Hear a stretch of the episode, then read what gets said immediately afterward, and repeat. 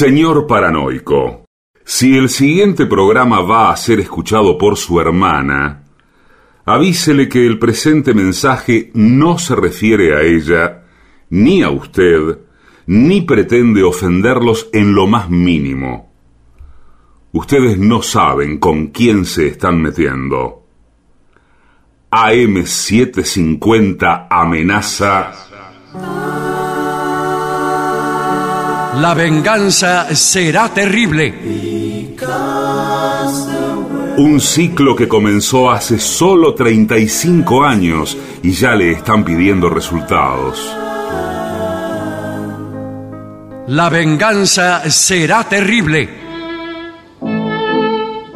Con Alejandro Dolina, meritócrata aplazado y terraplanista sin horizontes. Patricio Barton, un filósofo naturista que oculta el símbolo para mostrar la cosa. Y el temido regreso de Gillespie, el que salió de devoto con un traje a rayas y el saco roto. La venganza será terrible. Canciones por el trío sin nombre. Ale Dolina, Martín Dolina y Manuel Moreira. Producción, Maica Iglesias, Eugenia Gorostiza y Lucas Barrantes. Pesquisas literarias, Nicolás Tolcachier. Sonido, Miguel Vincent. La venganza será terrible. Una pléyade de intelectuales, valientes en la provocación, cautos en la controversia y fugitivos en la gresca. Y ya llegan, con la astucia del Tero, gritando en Palermo y poniendo los huevos en la boca, nuestros intérpretes. Buenas noches, buenas noches. Aquí comienza la venganza, será terrible. Y aquí están, asomando la cabeza por la ventana de sus respectivas casas, Patricio Barton y Gillespie. Hola amigos, buenas noches. Buenas noches, ¿cómo andan? Bien, bien, deseoso de escuchar las ocurrencias de sus mentes privilegiadas. Hoy, hoy tenemos, eh, creo que alrededor de 25 chistes que vamos a ir contando a lo largo del programa. A mí me encantan los chistes. Yo, eh, tengo- voy a las reuniones para contar chistes. Me llaman. Tenemos una rutina que es eh, chistes de divorciados. Claro, resulta que había un tipo, resulta que había un japonés que se divorció. Mucho no, más pero ese de japonés. Ese de japoneses. Claro. Sí, pero hay de divorcios y de japoneses. Y los mezclas son de japoneses. Claro. Quiere Porque decir que es más fuerte el Japón que el divorcio. Bueno, no sé si se puede decir eso, pero sí creo que eh, no hay ya chistes de divorcio. El divorcio ya no causa gracia. No, bueno, no, nada causa gracia. Te voy a explicar. Los chistes principalmente no causan gracia. tampoco Nosotros causa- hace treinta y tantos años que estamos con este programa y todavía nunca contamos un chiste. Nunca. ¿Cuándo vamos a contar? Claro, la gente está esperando. Cuéntese un chiste. Barton. Claro, señor. Porque le dicen que se- si tiene humor es porque cuenta chistes, sino que. Claro, yo cuando veo eh, La venganza será terrible en programa humorístico, ah, digo, seguro que se pasan todo el día contando el cuento de- del japonés, del divorciado o de, de- de Pascual Angulo. Y claro. Y sin Ya embargo, mire, no. Sin embargo, y no. no. Encima el programa, el título del programa no ayuda tampoco, ¿eh? No, no ayuda. A mí me, el programa, yo le quiero cambiar el nombre. Algo así como Explícalo. eh, Sonrisas 750, ponele. Sí, qué linda. ¿eh? O- Tres pícaros en la noche. Tres pícaros en la noche, buenísimo. sí, sí, es muy bueno. Dolinadas. Dolinadas. O, o- o- o dolineadas sería. ¿Cómo sería? No sé, o dolinada.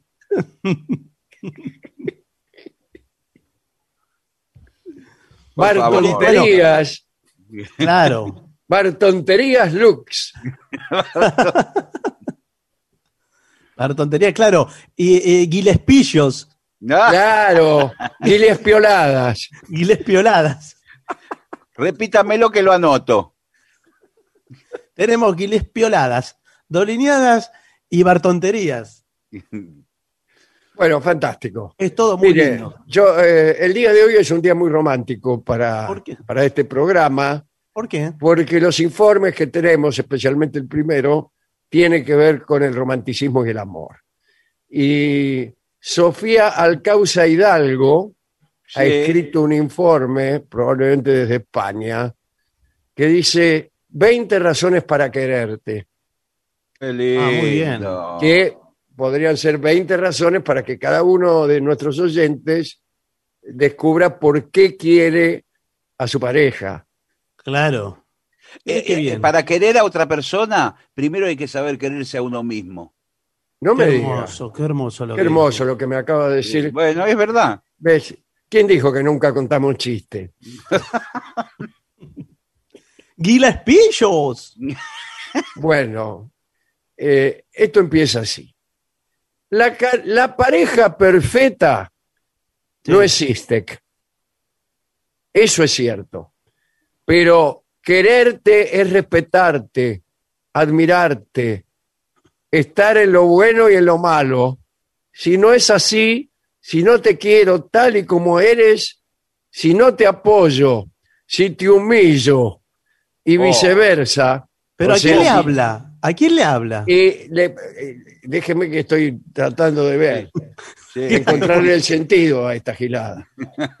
Parece que le está hablando, es como A si cada pareja. uno de nosotros le hablara a la persona amada. Sí, pero claro. cambió, porque empezó hablándole a alguien y después cambió. Fíjese. Bueno, no sé. Eh, si, si uno humilla al otro, eso no es amor. Y ya No. lo sabíamos. Y sí, claro. Quizás ambos nos estamos engañando. Bueno, eso ya, ya lo sabíamos. Bueno, entonces, muchas veces nuestra relación de pareja va marcada por nuestra autoestima. ¿Qué dijo Gillespie? Sí, Sí. señor. Si no Para te mí que esto- quieres a, a ti mismo, no puedes querer a los demás. Claro, yo Esto lo la primera parte del asunto la manejo fenómeno. Quererme a mí mismo. Claro. Después ya cuando viene el asunto de querer a los demás, se me complica un poco, doctor. No, pero mire, un- una cosa viene pegada a la otra. ¿eh?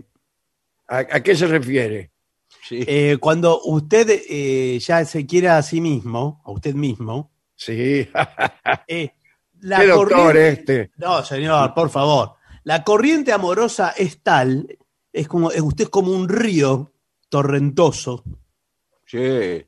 que, que derrama, derrama amor y, y salpica. Disculpe, se lo voy a decir así. Sí, bueno. Salpica. ¿qué? Salpica Derrama amor y qué más. y salpica. Y salchicha, lo entendí. Entonces, eh, enseguida alguien se va a enamorar de usted y seguramente alguien Eso que estoy también- esperando acá en la puerta de casa. Sí, sí. Dice, y acá, uno está enamorado cuando se da cuenta de que otra persona es única. Y ponen Jorge Luis Borges. Yo te juro, yo te juro que jugaría lo que no tengo. Sí. Lo que no tengo. Aquí eso no lo dijo Borges nunca. No. No. Bueno. Ni siquiera de otro modo lo dijo. No, ni siquiera de otro modo. Bien. ¿Cómo podemos saber si nuestra pareja realmente nos quiere? Aquí veamos al punto. Bueno, Entonces, vamos a exponer 20 razones que nos permitirán saber si la otra persona nos quiere y Ah. también si nosotros mismos estamos amando de verdad. Porque si no, estamos perdiendo el tiempo. Es ¿Entiendes? verdad. Muy bien. muy Tanto bien, nosotros como las personas que andan con nosotros. Sí, Por señor. Y la vida es una sola. Y yo si hay algo que no quiero es perder tiempo. porque- Muy bien. Está bien, hace muy bien. Así que bueno. Primera hacer- razón. ni hacer perderle el tiempo al otro. eh, Siempre Muy bien, el otro. muy bien dicho. Sí, sí. Eso me parece que lo dijo Borges también. Bueno, primera razón, porque nos admiramos mutuamente. Cuando Sí. amas a alguien, lo admiras. Sí. Admiras su forma de ser, de comportarse contigo y con los demás, su forma de ver la vida. No, admirar es como, como el, eh, ponerle como, tu no- como baila tu novia, que baila bien. Claro, claro. Es, O, o escribe, o recita, o toca el arpa, o juega al fútbol. Bueno, sí. Puede Bueno, admirar. ¿Qué, qué eh, tiene que ver eso con el No, amor? bueno, pero lo, No. lo que yo interpreto es que uno tiene que respetar y, y- y- y saber apreciar las virtudes de la otra persona. Eh, si uno no le gusta nada y le parece que todo lo hace Claro, mal. porque no anda con otro, claro. Bueno, por eso, ¿Te claro. parece que hago todo mal? Anda con otro entonces. Menos Bueno. conmigo. No, pero yo, eh, Roberto, admiro lo mal que haces todo. La verdad es que es admirable. Admiro. cómo eso A no mí, te a hace. mí también, cuando me dicen admiro, por ejemplo, admiro tu cinismo. Claro, sí, en general es. Ayer escribieron, yo no quiero decir nada, en un canal cualquiera, no importa, eh, escribieron cínico con S. Creo que estaban hablando del problema de la educación. Por favor. Bueno, eh, otra razón, porque nos respetamos, como dijo el señor. Sí, señor, claro. A mí me gusta el respeto, tratarnos de usted, Bueno, pero eso no es el este, respeto, no. golpear la puerta antes de entrar a una habitación. ¿Se puede? Sí, y, y Eh, el respeto mismo también- el baño. El respeto incluye también los gustos de la otra persona, las actividades. Eh, Ah, usted dice tiene- respetar en el sentido de tolerar, Claro, todo, sí, en claro. el sentido de en ese- soportar. sí, en No, no sentido. soportar. ¿Por qué soportar? Sí, señor, la verdad es así. acompañar. Puede A mí acompañar me hace gracia esos tipos. Dicen, yo respeto mucho su opinión. Y está hablando con un tipo que dice que, que Marte no existe. Yo no respeto nada de su opinión. La soporto. La soporto y no tomo represalias con usted. Defiendo su derecho a ser un imbécil. Pero el respeto es otra cosa. Bueno, eh, cuando amamos, respetamos las opiniones del otro por estúpido que sea. Y las valoramos también. Sí, Respetamos su persona. No supone un conflicto pens- pensar de diferente modo. Eh, no crea esto, ¿eh? no, que no estoy hablando de política ni de eh, banales situaciones actuales. No, Estoy puede ser. hablando, estoy hablando que si vos pensás realmente, crees en los sac- sacrificios humanos, se te hace un poco difícil la convivencia. ¿Por Bueno, qué? sí. Porque pensamos distinto. claro, hasta Sí, que, Es que además tengo miedo que me sacrifique a mí un día. Claro, corre peligro. Claro. Bueno, porque nos amamos porque sufrimos cuando sentimos que hemos hecho daño al otro. ¿Qué tiene otro? no, al, al prójimo, al semejante. No, al semejante no, al que anda con vos. Claro, al distinto. Claro, al novio o a la novia. Cuando amamos a una persona, sigue diciendo aquí, Sí, está lleno de estas cosas que le gustan a usted. sí. Sufrimos si vemos que hemos cometido un error con él. Nos sentimos preocupados y tratamos de reparar el daño que le hemos causado. Yo nunca, nunca me pasó eso. Eh, Nunca ¿Pero reparó. ¿Cómo? Pero tiene que Eh. tener empatía. Si usted eh, cometió un error y la otra persona le Y por eso a mí nunca me pasó que me doy cuenta que cometo errores. Y bueno, Bueno. pero por eso entonces. Siempre me los parece que estoy fenómeno. Bueno, Bueno, no es así, eh, no es así. por- por- ah, nos queremos porque nos perdonamos. Muy bien, muy bien. Yo estoy a favor del perdón. Cuando Sí, queremos al otro, ¿ve que tiene otro? Sabemos si queremos perdonar. En el amor no todo es de color de rosas. No, Rosas. color, color como de- hombre, ahí- aquí dice rosas. Como Sí. hombre te perdono mis cadenas, pero como argentino las de mi patria no. Y a veces nuestra pareja nos hiere de algún modo, por ejemplo, con un martillo. Pero la grandeza está en que en pedir perdón y, per- y también en perdonar sin rencor, porque nuestro amor es fuerte y supera los obstáculos. Está bien, no, lo- los obstáculos, sí, porque ahí dice una palabra clave, Sí. que es per- per- perdonar sin rencor, porque si usted perdona, Claro, si usted me dos meses perdona, vuelve. pero, pero me sigue tratando mal Bueno, no, o le dice, y, ¿te y no me habla, y no me habla, y me tira el plato de comida así, o yo le pregunto una cosa y no me contesta, entonces no me perdono nada. o A mí me perdonan dice- así. O como dice Barton, dentro de un tiempo le vuelve a decir. Vuelve a así- traer con la misma cosa. Bueno, Eh, claro. Acordate la que me hiciste. A mí t- todos me, todas la- las novias me perdonan así. Me perdonan, dicen que me perdonan, pero en realidad no me perdonan. Pero no era que usted no había cometido errores, dijo. Sí, pero igual se enojan. Ah. No te perdono más. Te grita mi conciencia. No te perdono más. Es esa mi sentencia. No te perdono más. Cerré mi corazón. Inútil es que llames, inútil es que clames de nuevo mi perdón. Muy bien. Era lindo ese tango. Sí, señor. Eso, bueno, eso me cantan siempre mis parejas. rencor le tienen que cantar también. Rencor también me cantan. Todos, rencor, todos viejo esos rencor. También nos amamos porque nos complementamos. Ah, ¿cómo le gusta a la gente eso? El Complementarse. complementarse. Po- Porque En un muchas tiempo veces. estaba muy de moda ese pensamiento. Decía que había bus- que buscar personas distintas a uno, así se complementaban. Claro, por ejemplo, en la pareja, uno es sedentario, la pareja es activa. Uno Claro. es vago, la pareja trabaja. Claro, uno mantener al vago. Claro, sí. No se complementa. y- Uno es, ellos no se complementan, pero todos dicen que sí que se complementan. A uno le gusta la yema, al otro la clara.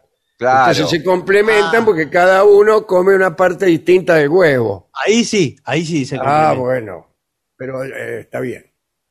Después, yo soy nervioso, tú me calmas, dice aquí. Claro. Yo soy aprensiva y tú me relajas. Sí, esta casa es un relajo. Porque tú a mí me complementas y yo te complemento. ¿Qué cosa? Complemento u objeto directo. Bueno, también nos amamos porque no nos exigimos. Yo no te exijo nada, ¿sabes? Somos libres, no somos dueños el uno del otro. Bueno, entonces, eh, discúlpame que, ¿Qué? que me, que me vaya, me voy al boliche. Bueno, pero. Yo eh, soy no- libre puedo hacer lo que quiera, entonces, ¿qué es esta pareja? Ah, bueno, pero entonces si yo cuando, cuando digo mi mujer, es- me estoy equivocando. ¿Qué tengo que decir? No, no, eh, tiene que tratar de decir otra cosa. A mí no me gusta esa, mi mujer. Mi mujer, tal cosa. Mi mujer, mi esposa, tal cosa. Mi señora es peor. Mi Bueno. señora es mucho peor. Bueno. ¿Qué digo? La Mi mujer. mujer es una bandida, mi mujer es una bandida. Le andan haciendo el amor a las escondidas, soy desgraciado. ¿A que no conocía eso? No, No, eso es. No, ¿De dónde rápido. salió, señor? rápido que Yo resuelve. también tengo mis cositas, yo también tengo mis cositas. No me quedar tan solo con mi Juanpita, soy desgraciado.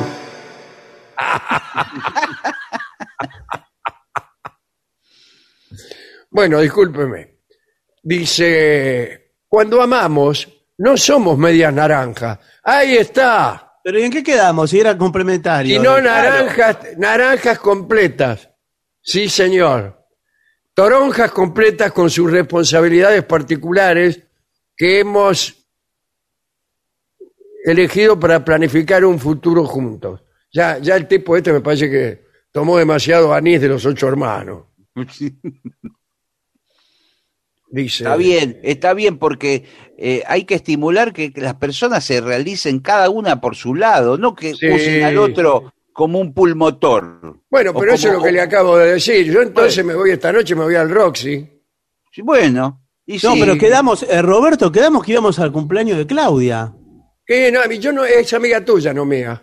Y sí, pero vos ya me dijiste, ya te lo dije el martes. Ya me dijiste. Bueno, pero no nos exigimos nosotros. Nos Claro. libres, cada uno de nosotros es libre. Cada uno es una naranja entera. Claro, no hablamos que, que somos naranjas o mandarinas. Roberto, ¿le podés decir acá a tu amigo que no hable por vos? ¿Podemos hablar nosotros en Es mi privado? psicólogo.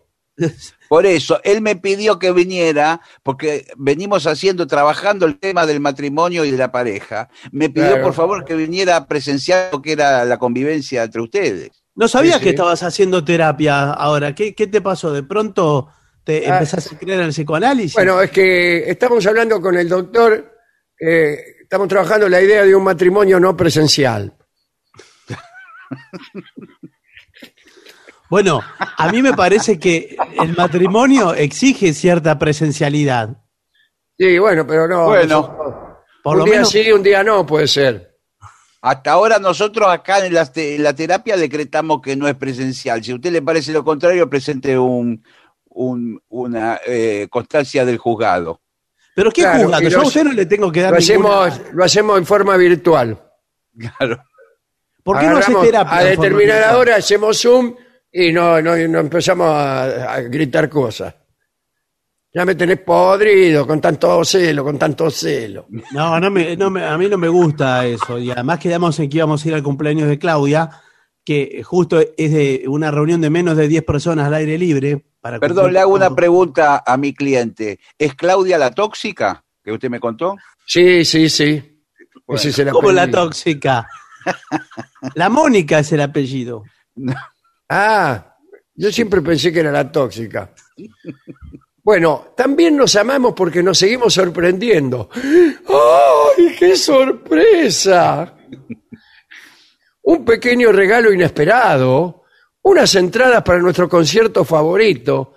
Sí, ¿Cuál es mi concierto favorito? ¿Qué sé yo? No los tengo tan ordenados como si fuera la fija. Bueno, pero te Bueno, tiene que La, la saber. revista esa del Tour. ¿no? Dice favorito, enemigo, Sport. Pero escúcheme, Bueno. ella, ella lo conoce y sabe lo que le gusta, que usted le contó, y de sorpresa le compra una entrada, dos entradas. Bueno, son pequeños detalles que marcan la diferencia. Todo eso alimenta, pero el amor, alimenta el amor hacia la pareja. Sí. Quererte significa que seguiré alimentando el amor hacia ti, amada mía, a pesar de que pasen los años y nuestro amor haya pasado a ser ya mucho más maduro, que la verdad que me tenés cansado. No, porque usted de cada tanto tiene que pegar, digamos, una renovada. Claro. Sí, una renovada al matrimonio, cambiarlo por otro. No, una renovada de, de aire. Entonces, eh, por ejemplo, esto de las pequeñas sorpresas que hiciste. Claro, de repente Claro. aparece usted un día con un perro. O con otro tipo. Esa sería una sorpresa. Bueno, claro, ¿no? Una sorpresa. ¡Ay, qué sorpresa! En la cama con otro señor. Una sorpresa que sea del agrado de su pareja. Ah, bueno, eh, nos amamos también porque hemos aprendido a disfrutar de las distintas etapas del amor. Ah, eso no lo entiendo. A ver, ¿cuáles serían las distintas etapas? Para mí son primera etapa, Sí, segunda etapa, sí. tercera etapa y así. No, bueno, la primera etapa es el enamoramiento, donde están eh, real- obnubilados el uno con el otro, que están eh, prácticamente en el aire del, del amor. Después viene la realidad, que es la segunda Claro. etapa.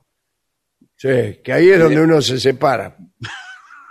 Bueno, a veces puede, puede ocurrir porque cuando eh, termina el proceso de idealización, Sí, exacto, claro. ¿De qué? de idealización de su pareja, en donde usted Ay, ¿qué es eso? ¿Dónde, dónde te lo hacen? No, señor, ese eh, no se lo hace en ningún lado, lo hace usted. Usted se Es un enamora. proceso de idealización. Da la sensación de que usted tiene que poner a su novia en algún lugar y se la idealizan.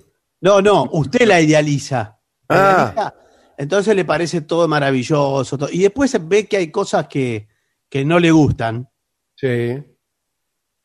Claro, viene una etapa en donde ya no sentimos tanto vértigo, Exacto. salvo que uno tenga eh, algún problema acá en el, en el oído medio. Pero tenemos una complicidad inigualable porque cometemos robos y somos Ah, no, cómplices. señor, co- complicidad de pareja, se ríen de las Y mismas es- cosas. A veces volvemos a buscar las mariposas del principio, cuando uno sentía mariposas, ¿no? Cuando uno cazaba mariposas. ¿No? Las mariposas del enamoramiento. La, veo que Ah, yo creí que usted cazaba mariposas y su mujer se las tiraba, porque eh, puede pasar eso. puede pasar, pero esto es una figura poética. Ah, yo creí que era de verdad que estaban hablando, que el tipo cazaba No, mariposas. no, sí. No, mariposas en la panza te- se sienten. ¿En la panza se las clava? Eh, Sí. No, en la panza se sienten las mariposas volar. Por, eh, el enamorado lo siente Eso así. es otra cosa, señor. Eso es algo que No, comió. señor, se sienten mariposas en el estómago, hormigueo en las piernas. ¿Pero qué es esto? Un, Hormigueo un siente usted. paraíso de, de los insectos. Señor, tiene la presión alta. No está enamorado. También nos amamos porque queremos pasar tiempo juntos. Cuando tenemos una relación con otra persona, ¿qué le dije? Que tenían una relación con otra persona.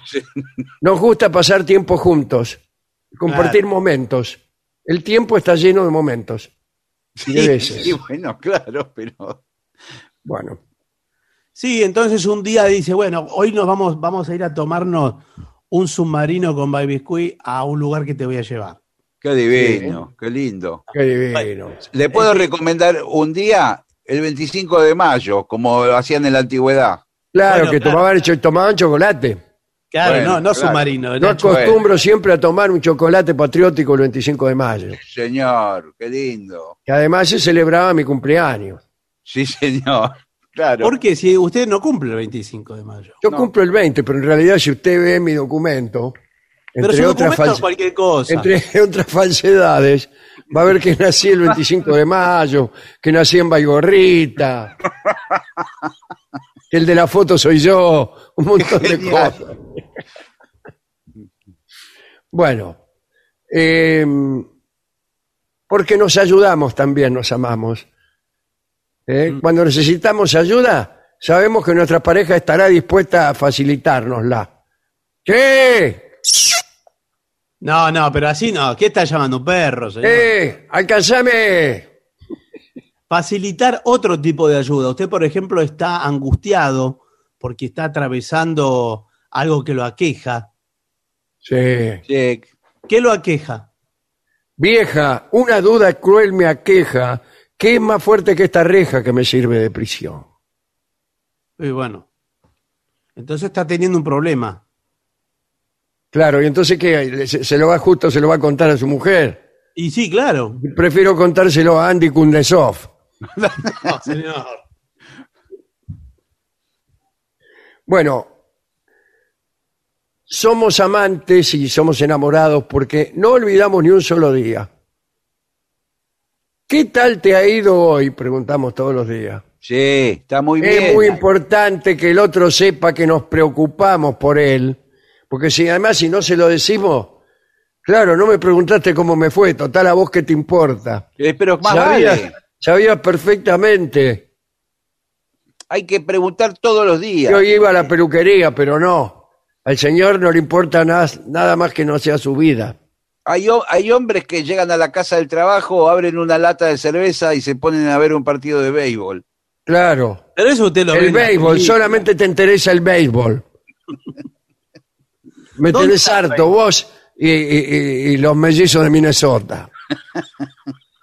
¿Sabes cómo me tienen los mellizos de Minnesota? Bueno. Después nos preocupamos de cómo se encuentra. Ah, no, preocuparse uno de cómo se encuentra el otro es fundamental, bla, bla, bla, ya lo dijimos. Eh, pero también nos amamos porque respetamos nuestros espacios. Correte un poco. No, espacios de... Te agarrás toda la cama para vos. También, Yo- pero espacios propios de esparcimiento, de estudio, de, Claro. De- de placeres. De hobbies, puede ser hobbies también. hobbies. Sí. Y más que cuando el hobby de uno es estar con otras personas. Acá dice, también sabemos respetar los momentos en que necesitamos estar solos o en compañía de otros. Ah, ah, ah. ¿Quieres que te dé un consejo? Vigila, mujer, vigila. No, ¿por qué? ¿El hombre no puede, por ejemplo, tener un amigo confesor con el que va a tomar un café? Sí, yo tengo un amigo que es confesor, que es Rolón. Y me bueno. cuenta, me cuenta todas las cosas que los pacientes le cuentan. Pero es Siempre que confesor. vamos a tomar o- viene a veces trae, ¿cómo se llaman las historias clínicas? Sí, Sí. sí. Oh, las risas que nos hacemos. No, señor, eso por favor es secreto profesional. Bueno, pero él porque es amigo. No, pero porque es amigo, no, porque por más Pero amigo- muestra a mí que soy amigo y tenemos confianza. Dice, No, vas a no- no vas a no- comentar con nadie, me dice. No, pero no puede, no puede hacerlo. Ya sé que no puede. Yo a veces le digo, vos vas a ir en cana un día, va a entrar un, acá a este bar donde vamos, va a entrar uno de tus pacientes y va a ver que nos estamos riendo justo con la historia clínica. Pero No, me dice, pues yo los tengo a todos codificados. Le pongo nombres supuestos. Como en los libros que escribe él, que ninguno lo- no pone a los pacientes Claro. con nombre y apellido. No, y sin embargo son los pacientes de él. Sí. A mí me dijo que los pacientes de él le dicen que quieren figurar en el libro, porque la gente es así. Sí, después quiere aparecer. Y los pacientes cada vez le cuentan historias más, más raras para que él los ponga. Que son mentiras, por ahí no les pasa nada, pero dice, me encontré con un extraterrestre, le dice.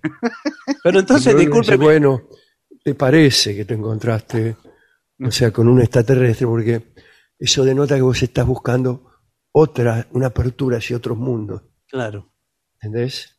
Que no te basta con los amigos tan cerca. Ujú. Bueno. Después, demostremos nuestro amor cada día con pequeños gestos. Un guiño, Sí, un beso, una sonrisa. muy bien. un- ¿Qué, qué puede ser? Es una caricia. Una Sí. caricia. Un- ¿Sabe lo que sirve mucho también? El enrular el pelo al otro, poner el dedo. en el- Enrolarle los pelos al otro, sí, Sí. con un dedo. Un ramo de acomodarle flores. algo, acomodarle algo. Un Claro. ramo de flores.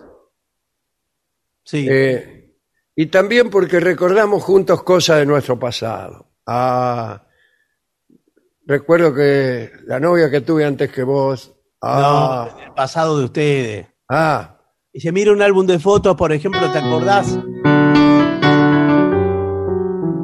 Sí.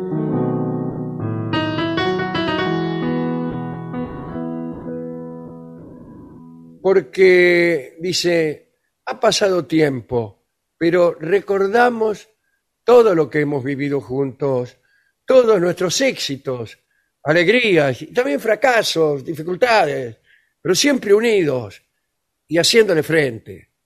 Todo eso.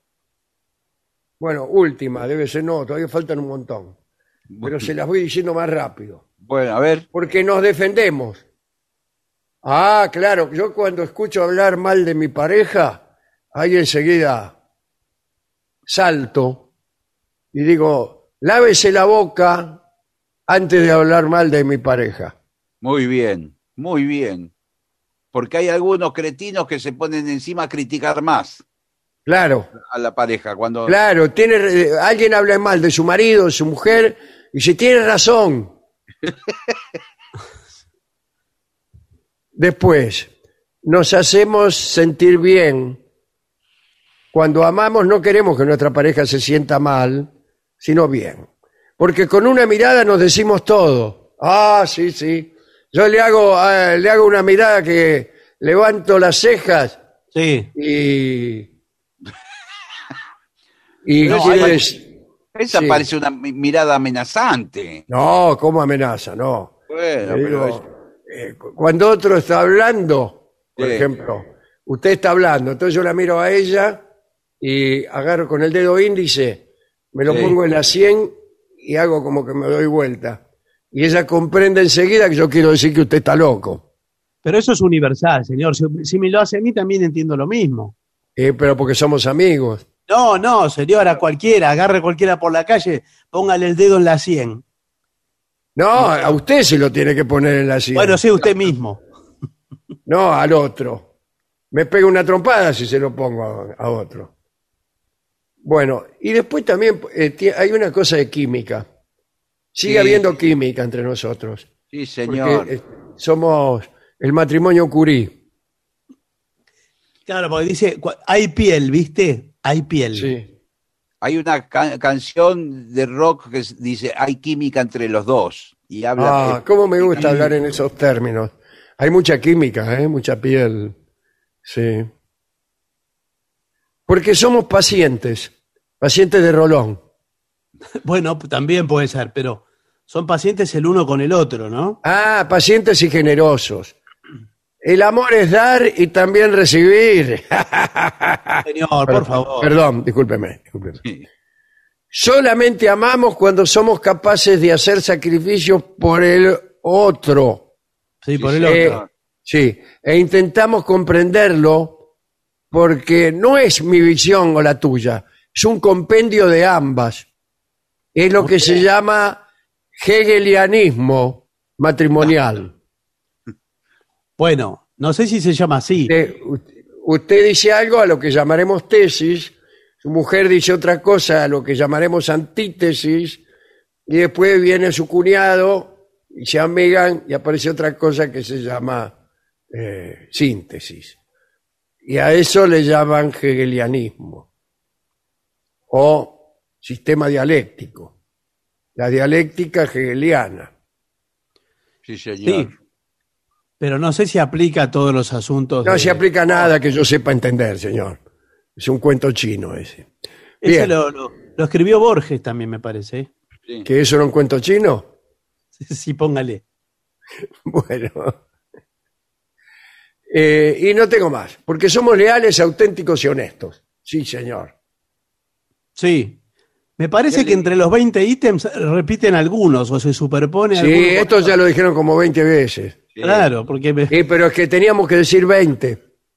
Entonces Claro. algunos, medio que lo dijimos varias veces con distintas palabras. Al final estamos diciendo lo mismo, pero con distintas palabras. porque ¿sabe qué estamos diciendo? Lo Es que el- podríamos eh, haber la dicho- discusión política de hoy. Sí. Pero estamos diciendo lo que podríamos haber dicho con una palabra. Claro. ¿Cuál es? Gracias. No, que es Ah, amor. buenas noches. Amor. Amor. Esa, es Esa la es la palabra palabra. mágica. Esa es la palabra. Amor, amor. El amor. Qué bien. En, en el amor suceden tantas cosas que nos parecen sin explicación. Sí, señor. Bueno, ninguno de estos puntos que usted comentó funcionaría si no hay amor. Todo lo- la energía que hace funcionar todo esto es el amor. Si no hay amor, todo lo que hablamos, los 20 puntos, no sirven para nada. Claro, las 20 verdades, no. El, el amor mueve al mundo. Ahí está. Fuera el sexo. No, no. Es el, el amor, pero bueno, ahora está un poco quieto, parece. ¿eh? ¿A qué se refiere? Al mundo, Ah, en términos de movimiento amoroso. yo creí que decía el sexo. Bueno, quizás también, porque una sí, cosa sí, también sí, otra, ¿no? sí, sí, sí, sí. Bueno, vamos a ver qué dice la gente que debe estar estupefacta ante, ante tanta verdad junta. Y yo creo que debemos tener también varios enamorados entre la audiencia, ¿eh? Imagínense si, si yo me acercara a una dama y le leyera estos 20, estas 20 verdades que acabamos de glosar, caería a mis pies inmediatamente. Bueno, no, no, ¿O no? está hecho ¿O para no? eso informe, no, ¿Eh? no. No, no, no. No. Creo Diría, que- por fin un hombre que sabe amar, que es leal, auténtico, honesto, leal. ¿Cómo? Ah, cierto que están repetidos.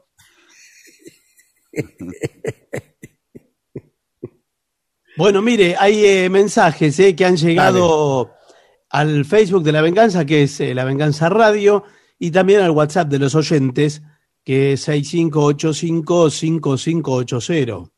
Ajá. A ver, dale.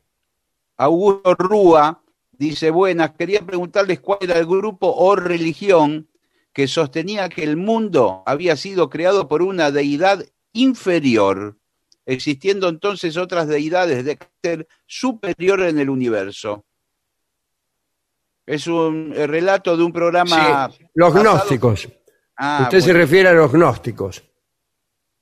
Bueno, que dicen eh, que hay una serie, que hay un dios lejano allá en el, en el pleroma, que creó un mundo y después a partir de ese mundo se creó otro y después otro y otro, así, creo que hasta 20 o hasta, no, hasta 365. Y que, que el- la divinidad que creó este mundo es del número 365. Cada uno de los mundos que se iban creando era un poco inferior al anterior. Y cada uno de los creadores tenía un grado de divinidad un poco menor. El creador de este mundo es un demiurgo con un grado de divinidad que tiende a cero. Eso decían los gnósticos, Basílides, todos esos tipos. Dale.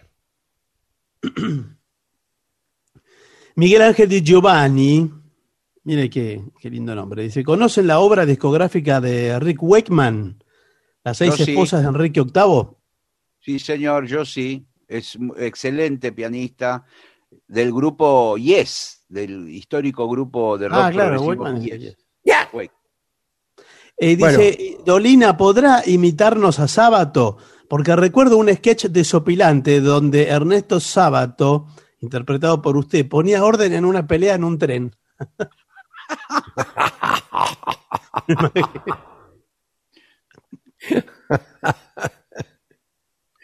En un tiempo yo lo imitaba, ahora no me sale tanto porque una, una pelea atroz.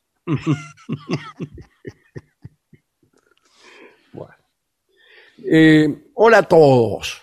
Sí. Son un recreo para el alma cada noche. Al trío sin nombre les pido si pueden hacer Saxi Sadi, ya que mejoran muchas versiones originales. Sí, señor. Sexy Sadie, el tema de los eh, Beatles. Sí. Ah, sí, sí.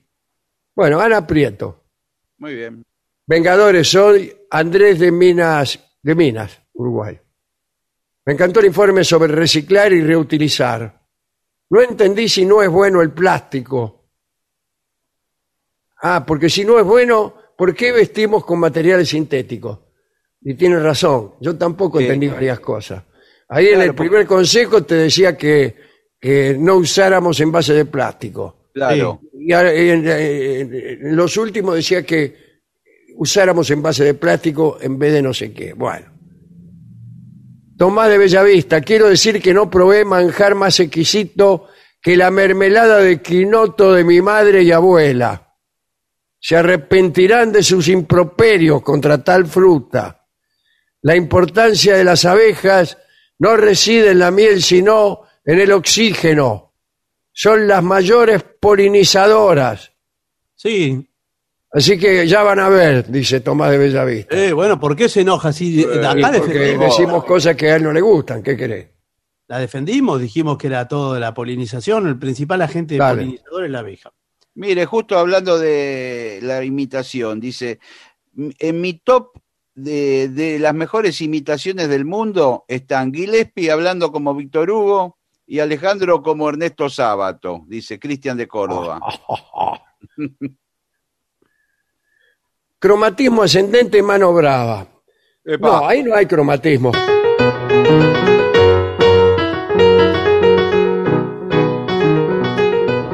claro.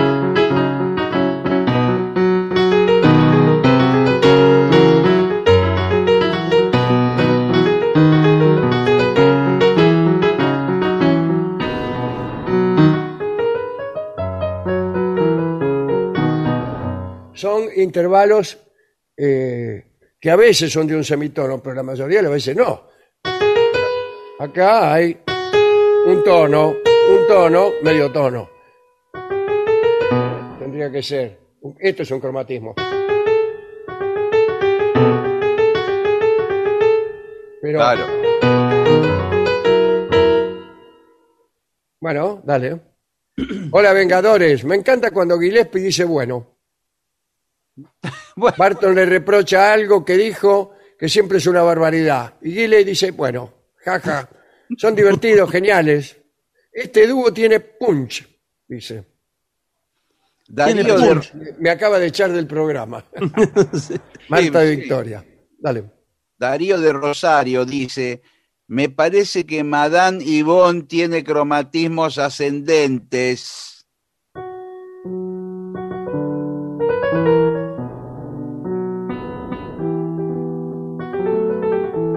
Ver.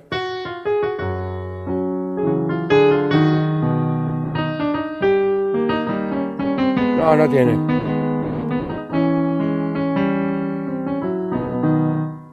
No, no. No tiene, no, no. No, no, no. Mire, tiene. hay otro oyente que habla de Madame Yvonne, eh, Ezequiel de Balvanera, dice, cuando Gardel canta Madame Yvonne en el estribillo, dice Madama. Dice, será por Madame Yvonne.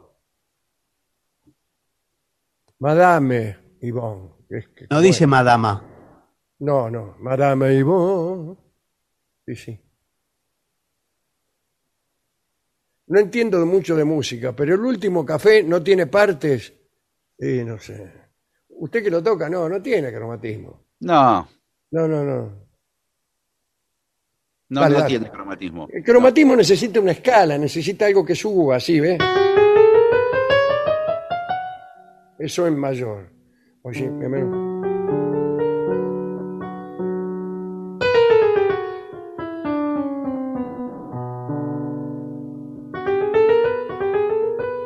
Esas cosas así. A ver si es lento.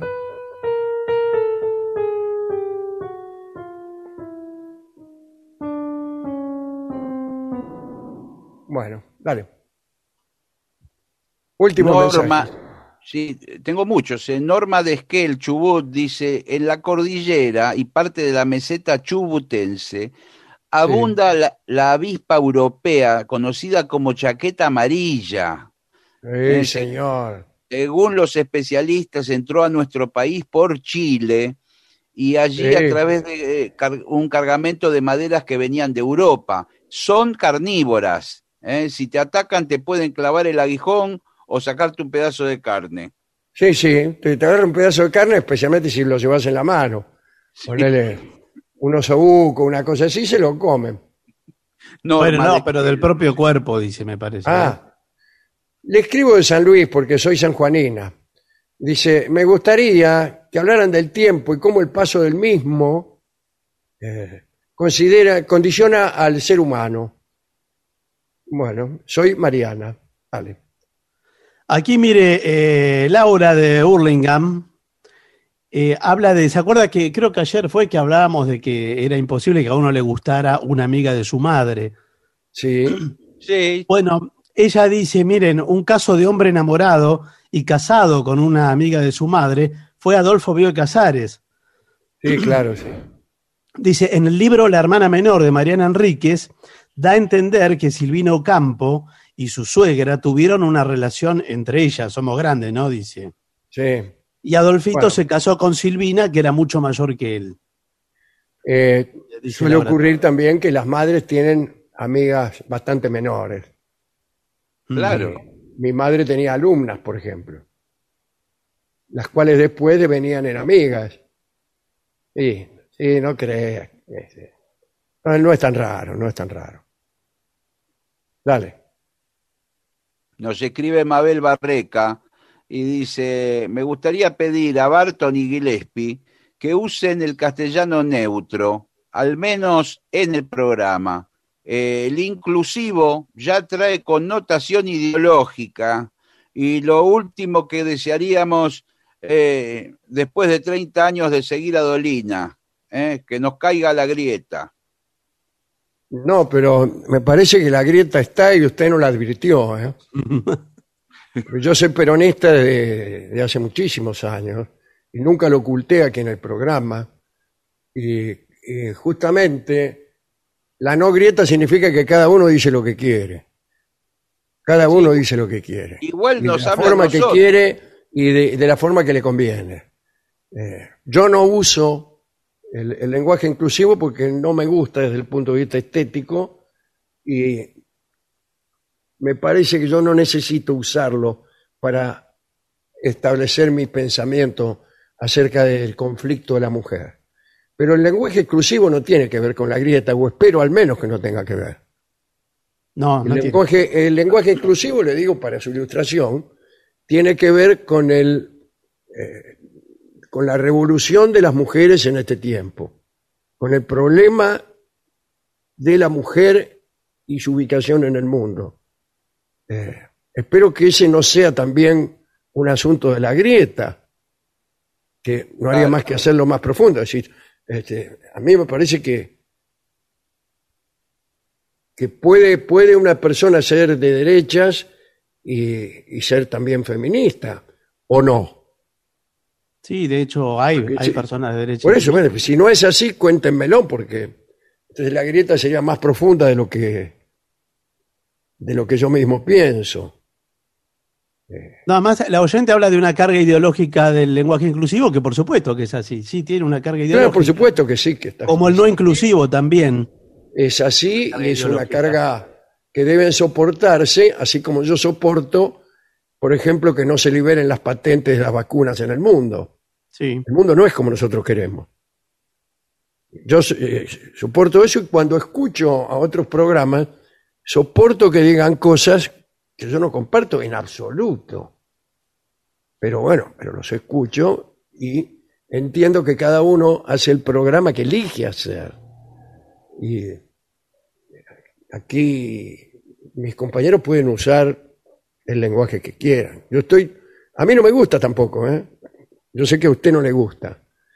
A mí tampoco me gusta mucho el, el lenguaje inclusivo, no, no, no me encuentro bien con él. Pero cada uno lo- hace, hace lo que quiera a ese respecto, ¿no? Y además Gillespie y yo no lo usamos mucho, no sé qué. No, No sé cuándo nos escuchó. No, hay tipos que, que cada, cada cosa que dicen, hasta que no dicen, cada vez que dicen todos uno tiembla, porque tiene que Claro, hacer porque hay que aclarar. todos y todas. Bueno, No, yo no, no lo usamos mucho. Estamos y- apurados. Sí, no Estamos lo usamos apurados. mucho y no tendría ningún problema en, en usarlo, pero la verdad que no me sale en muchas, No. eh, en muchas sí. circunstancias. Y lo que el oyente llama castellano neutro es otra cosa, eh, no tiene nada Sí, que sí, ver no, no es con el eso. castellano. Es una, de, una deformación. Pero igual está bien, está bien que usted lo diga, que, que, que- que le molesta y bueno, está bien. Patricio no se acordaba anoche del nombre de unos árboles centenarios. Patricie, Patricie. Patricie, eh, que eran los arrayanes. Así que el árbol es el arrayán, Patricio, dice David de Varela.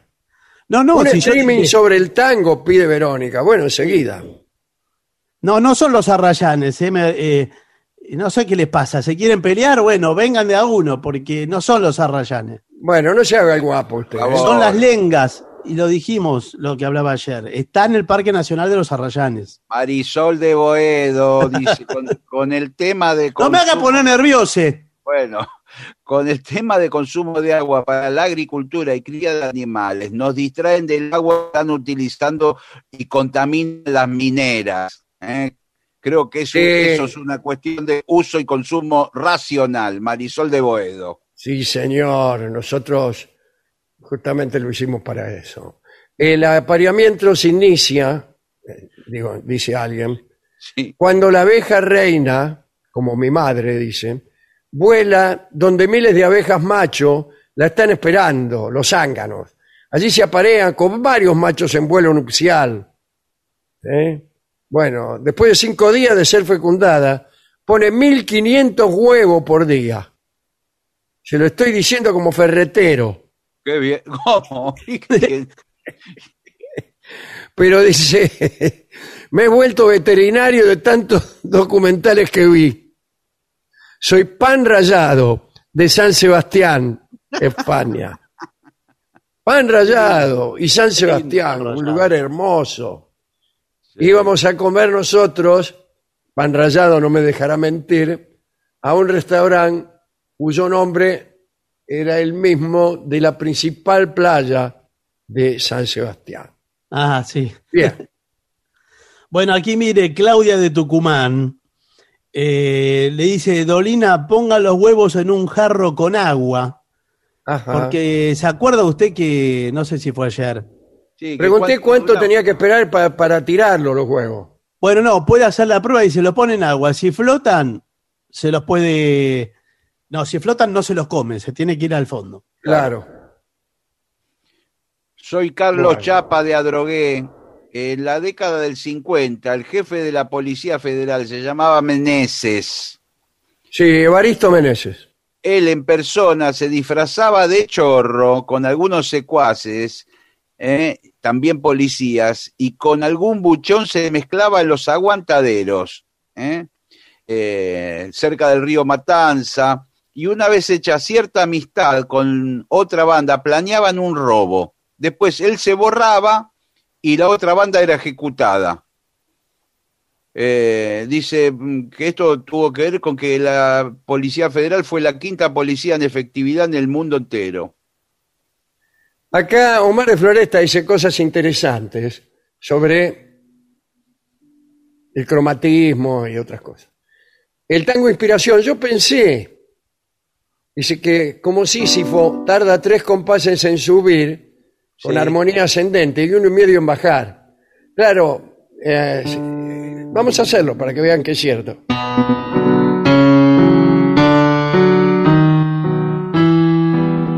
Acá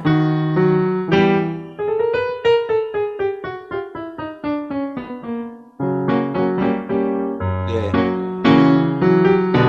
ve que sube lento.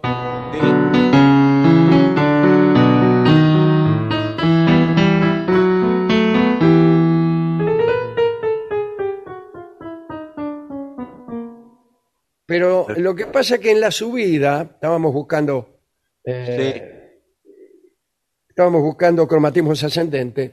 No es exactamente cromático. Mira, do, re. Eso no es cromático. no, no es cromático.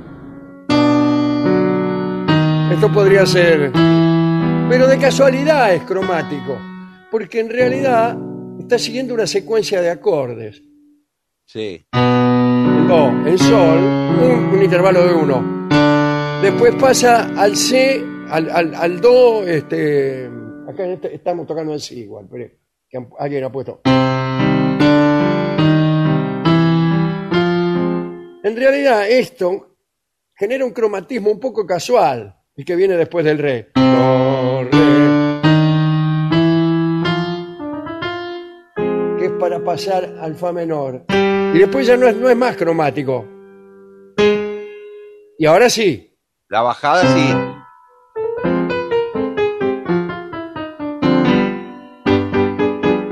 Pero muy bien, muy bien. Responso es un eh, ejemplo extraordinario. Eh, Que es, como dice usted, es un tango muy profundo, en homenaje a Mansi que hizo Troilo, ¿no? Y dice que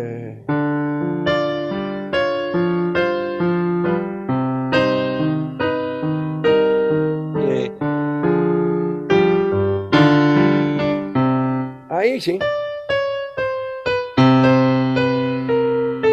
Muy Sí, troiliano. Y dijimos que íbamos a buscar nuevos cromatismos descendentes de Troilo. Y, y este es otro, ¿no? Lo cual revela que es un recurso muy, muy frecuente en su inspiración. Bueno, y acá cuenta que conoció a Stamponi y lo trató en, el- en Homero. Sí, él tocaba ahí en Homero. Nos contaba la- sus andanzas en México en los 60 con el Charro Moreno. Y es verdad, a mí también me ha contado eso, por ejemplo, que el Charro Moreno hacía jueguito adentro de una pieza uh, llena de muebles, de vitrinas y qué sé yo, y nunca rompió nada. claro, qué entrenamiento. Ahí Se en- entrenaba ahí adentro de la pieza. Bueno, contaba otras cosas que no contaré. Bueno, muchas gracias, Omar. Muy, muy interesante todo lo que usted dice, ¿no? Jonathan de Longchamps dice, no sé si han conversado sobre el aporte solidario y extraordinario, el cual, entre otros, Carlos Tevez, el jugador del pueblo, se niega a pagar. Dice, estoy enojado, pero estoy realmente dolido. Dolina. Eh, bueno, muchas gracias.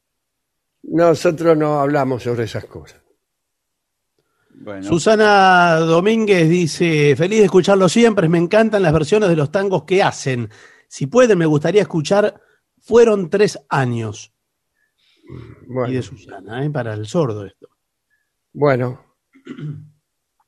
que dice, Bueno, no tengo yo más mensajes, ¿eh? Hay No, una de tengo- Lucas acá que dice, mire, el mundo sufre mucho. Muchos, eh, escúcheme, estoy Sí. de muchas anécdotas sobre abejas que piquen a los oyentes. Sí, porque sí, hay muchas de esos, muchos Y mensajes. te- tengo como mil. sí. Dale. Y eso que es un tema que ya habíamos pasado hace unos días. Sí, ¿no? por eso, sí, sí. Lucas dice, eh, el mundo sufre mucho, pero no solo a causa de la violencia de las personas malas, también por el silencio de la gente buena, dice Lucas. ¿eh? Sí, bueno. Bueno. ¿Por qué lo dice? Nada, fue una reflexión, no sé si por algo en particular, pero No se puede decir que vivamos en una época de silencio, ¿no? no, de silencio no. Más, más bien me parece que vivimos en una época sobremencionada, sobreverbalizada. Todo el mundo dice las cosas demasiado, ¿no?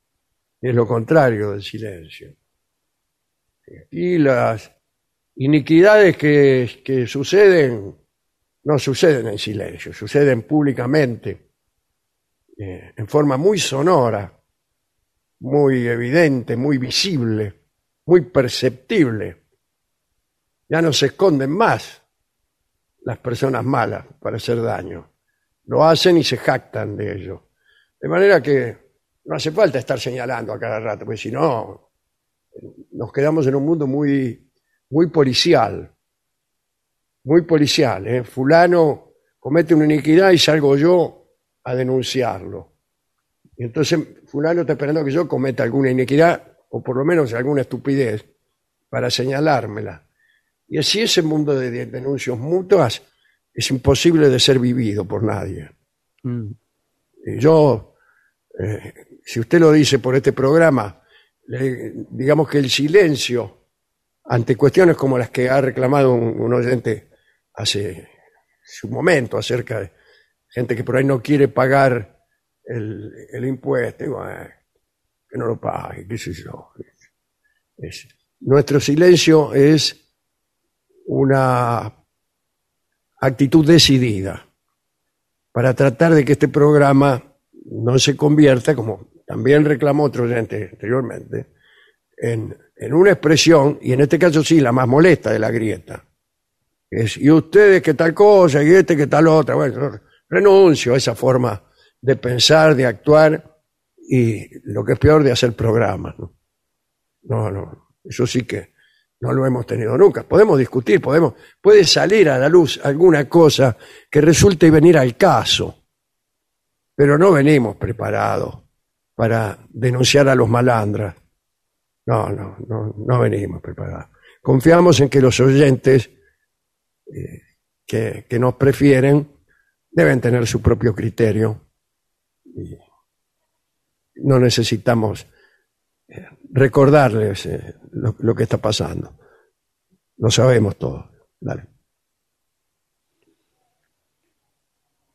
Bueno, ¿Qué le parece si hacemos una pausa? eh? Porque ya, mire, me está Sí. por picar una abeja.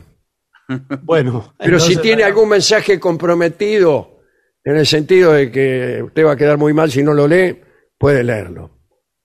no, tengo un mensaje de Diego Romano que dice, ¿la paciencia es una virtud o una utopía? Respóndame urgente.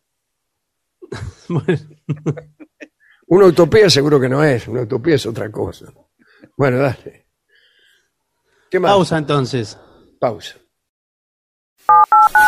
Objetivos, pero no imparciales. Lo mejor de la 750 ahora también en Spotify. La 750 en versión podcast. Para que la escuches cuando quieras. Lo mejor de la 750 en Spotify. Dale play.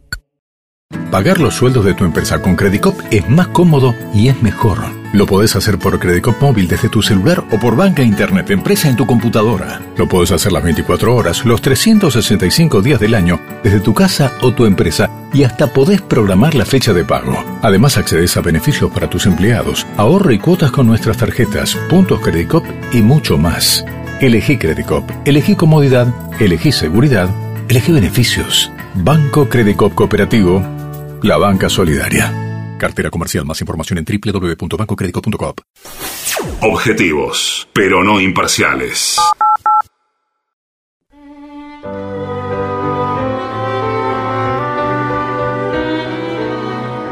Continuamos en La Venganza Será Terrible. Estamos en las 7.50, pero cada uno en su casa. Así estamos haciendo el programa en vía remota ya hace más de un año.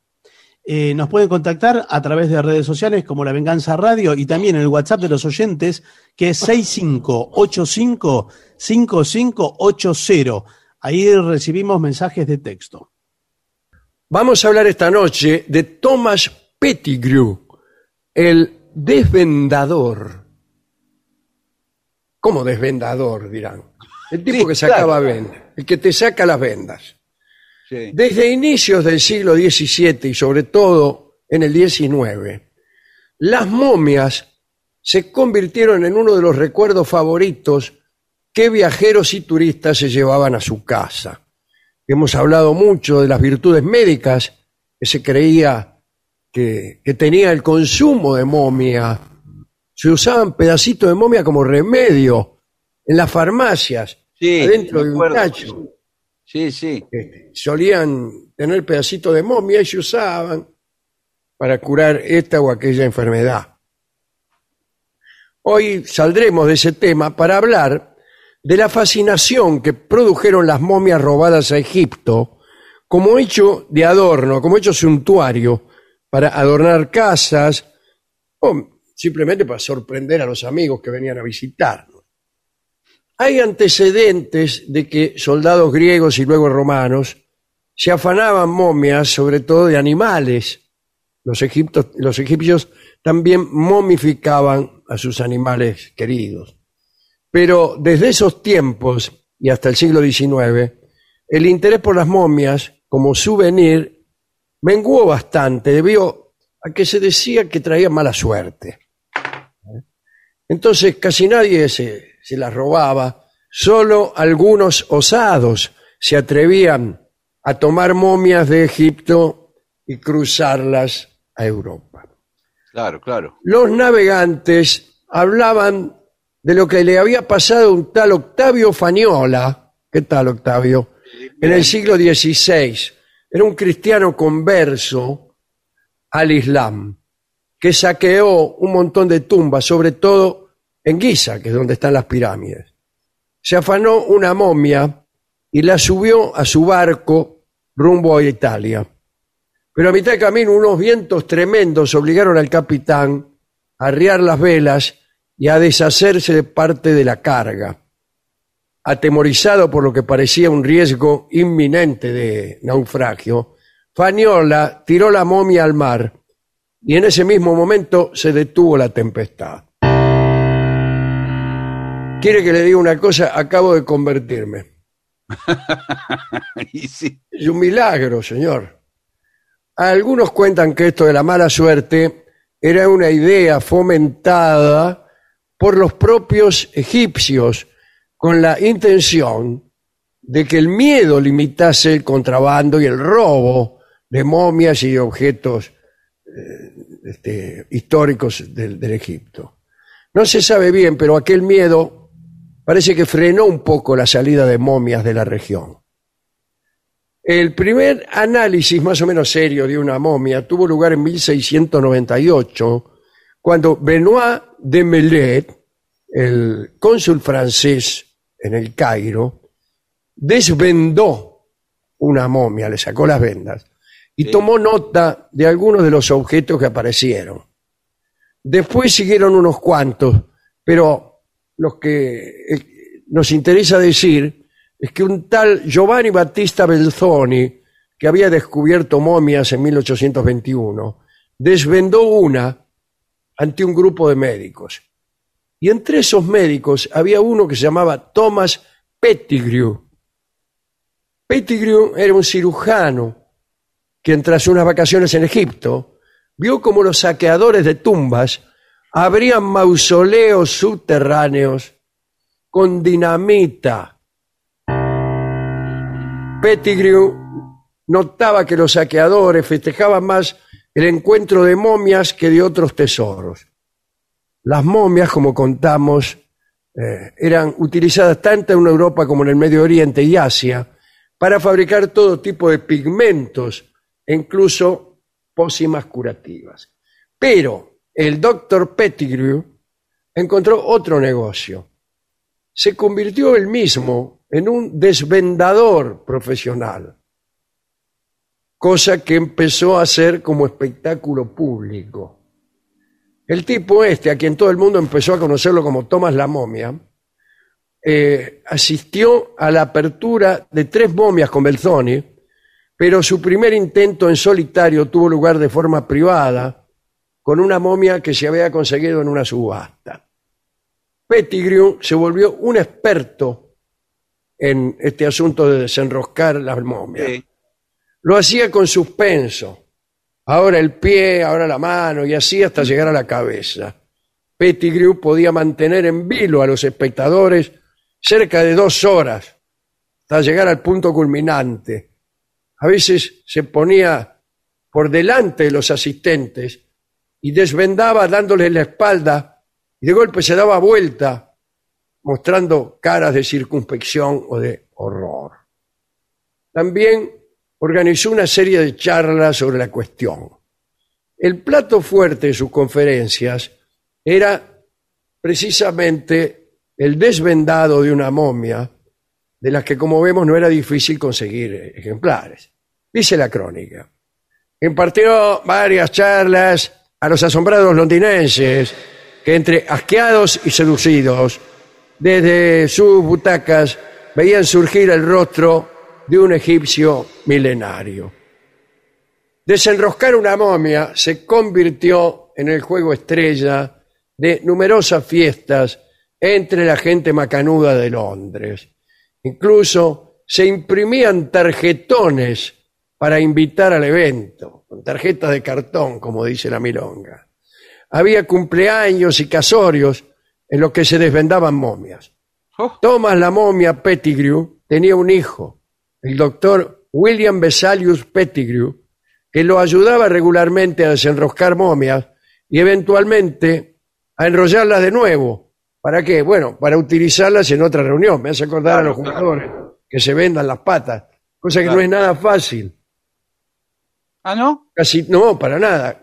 Eh, casi siempre te apretás demasiado y a los cinco minutos tenés que parar el partido para sacarte los zapatos y sacarte la- la- las vendas porque te volvés loco. O si no, las vendas demasiado flojo y se te sale. Así que todos los equipos suelen tener un Pettigrew que venda a los jugadores con la tensión justa. Por suerte, ya que después de todo era un científico, el Pettigrew tomaba notas de los detalles del desvendado y escribió el primer tratado científico sobre la materia. Era una historia de las momias egipcias y un informe sobre el culto y embalsamamiento de animales sagrados, con menciones sobre las ceremonias funerarias de Egipto y de otras naciones. En Egipto las, las ceremonias tenían una duración científica. ¿Ah, sí? El, el culto funerario de los faraones y de los grandes personajes duraba 70 días. Todas las, las, este, las, eh, la liturgia, todas las ceremonias, eh, los procedimientos religiosos duraban 70 días, porque 70 días era lo que se tardaba en embalsamar un cuerpo, para dejar que los líquidos trabajaran y que se cumplieran todos los procedimientos científicos que ellos mismos habían ideado. Bueno, todo esto lo estudió Pettigrew naturalmente. Se refirió, como he dicho, a otras naciones también, observó las momias de las Islas Canarias, las momias peruanas, las momias de los sacerdotes birmanos, y publicó, eh, después de, todas estas presentaciones con las vendas, publicó ese libro. ¿eh? Su intención era crear una ciencia de las momias. Tan fuerte era lo que hacía Pettigrew, tan famoso se volvió, que un buen día le hicieron un pedido asombroso. le llegó un encargo de parte de Alexander Douglas, décimo duque de Hamilton. El duque de Hamilton era un apasionado del antiguo Egipto y poseía en su mansión una importante colección de antigüedades egipcias. Pero el aristócrata Hamilton estaba especialmente interesado en las momias y había acudido en calidad de público a varios de los desvendados realizados por Pettigrew. El duque abordó un día al doctor Pettigrew eh, y le hizo saber que a su muerte tenía la intención de ser momificado y enterrado en un sarcófago como los antiguos egipcios.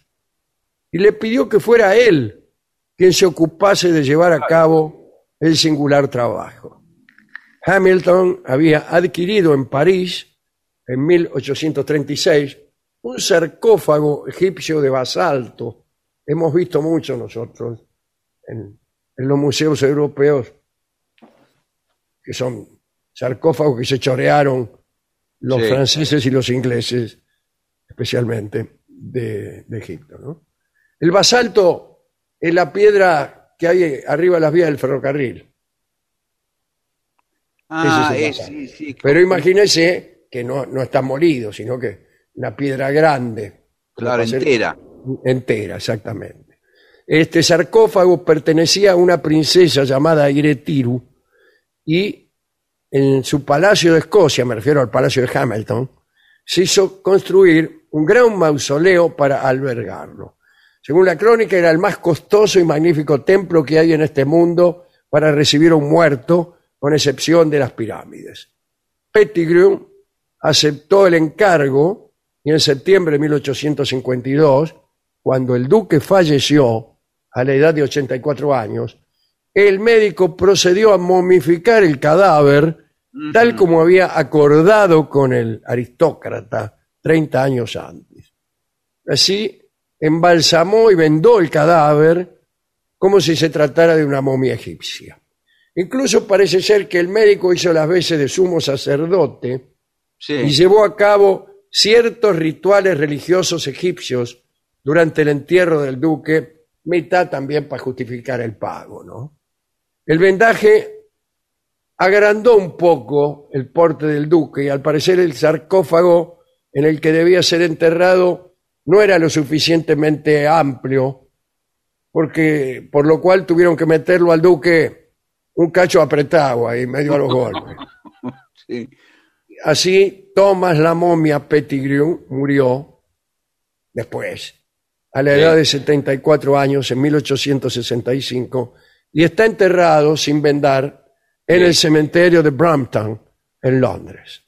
Esta es la historia que quería contarles cerca de momias y me parece muy oportuno escuchar el tango que se llama Más allá lo escucharemos en la versión de la orquesta de Osvaldo Fresedo. Adelante.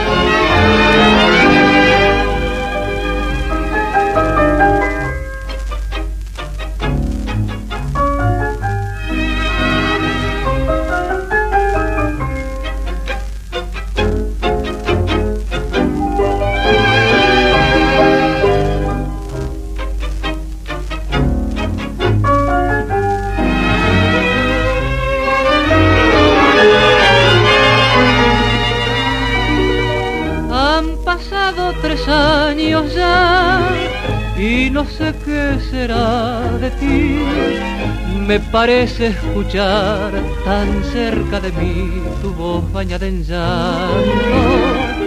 Es horrible vivir así, sepultado en la oscuridad de mis ojos sin luz que no te han de ver jamás. Más allá donde el viento tal vez un amor escondió, ha podido sus penas contar mi corazón.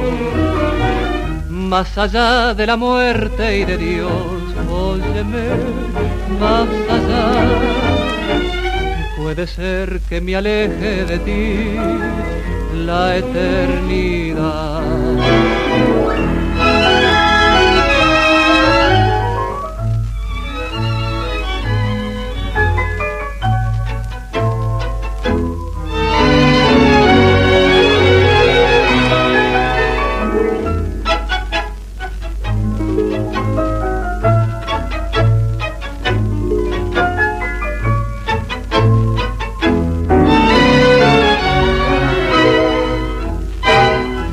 Era la orquesta de Osvaldo Fresedo. En La venganza será terrible más allá. ADUNLAM, la Asociación de los Docentes de la Universidad Nacional de La Matanza. Una organización creada con un solo y claro compromiso, defender la Universidad Nacional, pública, gratuita y de calidad. AM750. AM750. Objetivos.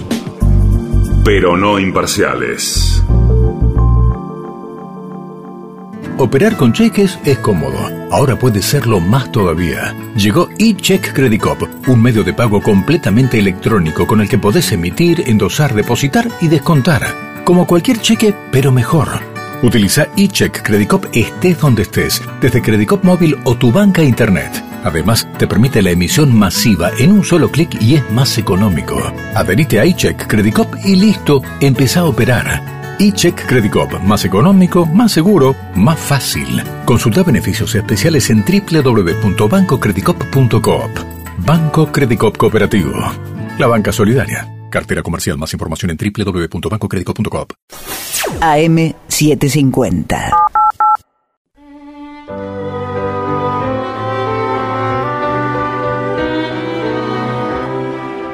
Continuamos en La Venganza. Será terrible por las 7.50, cada uno en su casa, señoras, señores. Este es el mejor momento para dar comienzo al siguiente segmento. Mamá, quiero ir a Japón. Sí. Un informe maravilloso para jóvenes borregas y jóvenes borregos que desean ir a Japón y no saben cómo convencer a sus madres de que les dé el permiso y los recursos. Sí, Sí, Así todo. que, Claro, ¿eh? claro, señora, estos son, estas son razones por las cuales su hijo o su hija quieren ir a Japón. Como, como Borges, mire, que hoy hablábamos de Borges. La primera razón, porque fue Borges. Y porque siempre quería ir Borges. Claro. Manifestó mucho Eh, tiempo que quería usted ir. puede visitar algunos de los muchos templos y castillos ubicados por todo el país, hasta darse un chapuzón en las aguas termales de un onsen. Bueno, recopilamos ahí 20 razones. Bueno, Hoy estamos con 20 razones para todo. Sí, sí. múltiplos de 20. Primera razón para ir al Japón, es muy fácil moverse en un transporte público. Bueno, sí. Sí. Sí, pero esto es... Me- discúlpeme, no me parece una razón No, para una razón atravesar para el ir. mundo para después tomar un colectivo. Sí. No, no. Pero mejor el subterráneo porque vio que en Japón es, es otro alfabeto, los carteles no son, uno se desorienta. Sí. Entonces usted pues, tiene que contar las paradas para saber dónde bajarse y todo. Sí, como en todas partes. No, usted va eh, a Francia, el alfabeto es el mismo. eh, va a Alemania, no, en Alemania un poco sí, un poco no. Bueno, Pero eh, Japón, Japón tiene uno de los sistemas de transporte más eficientes y seguros, con una amplia gama de opciones de viaje que incluyen servicios de autobús, tren y metro. Parece mentira, ¿eh? No, Hay pero es lo mismo. Trenes y subterráneos. ¿Qué hacemos Sí. viviendo aquí en la Argentina? Eh, una de las mejores maneras de moverse entre ciudades es viajar en los trenes bala. Eh, Eso sí que no tenemos. A mí me gustaría que la Argentina tuviera un tren bala. Sí, por lo menos que tenga un tren, ¿no? Que no. que- Claro, un tren por lo menos. Sí.